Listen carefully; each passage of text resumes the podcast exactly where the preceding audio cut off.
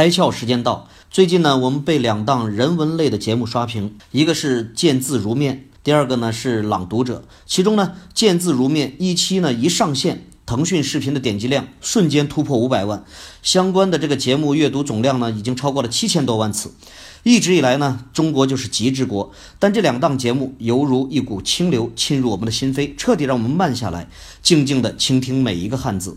这个时候呢，我们每一个人都面临着文化回归、精神返祖。在物质极度丰富的今天，消费者不仅仅追求物质的满足，更向往身心灵的全面满足。所以呢，我们才会看到了传统文化的回归，看到了见字如面、朗读者的大热。不管哪个行业贩卖什么产品，都应该顺势而为。经济崛起必然催生文化自信。如何借助呢传统文化习俗，建立和消费者真正产生情感共鸣的沟通方式，值得每一个品牌深度思考，今天你开窍了吗？更多节目，请扫描封面二维码，关注公众号“开窍”，和更多小伙伴一起来听故事、开脑洞。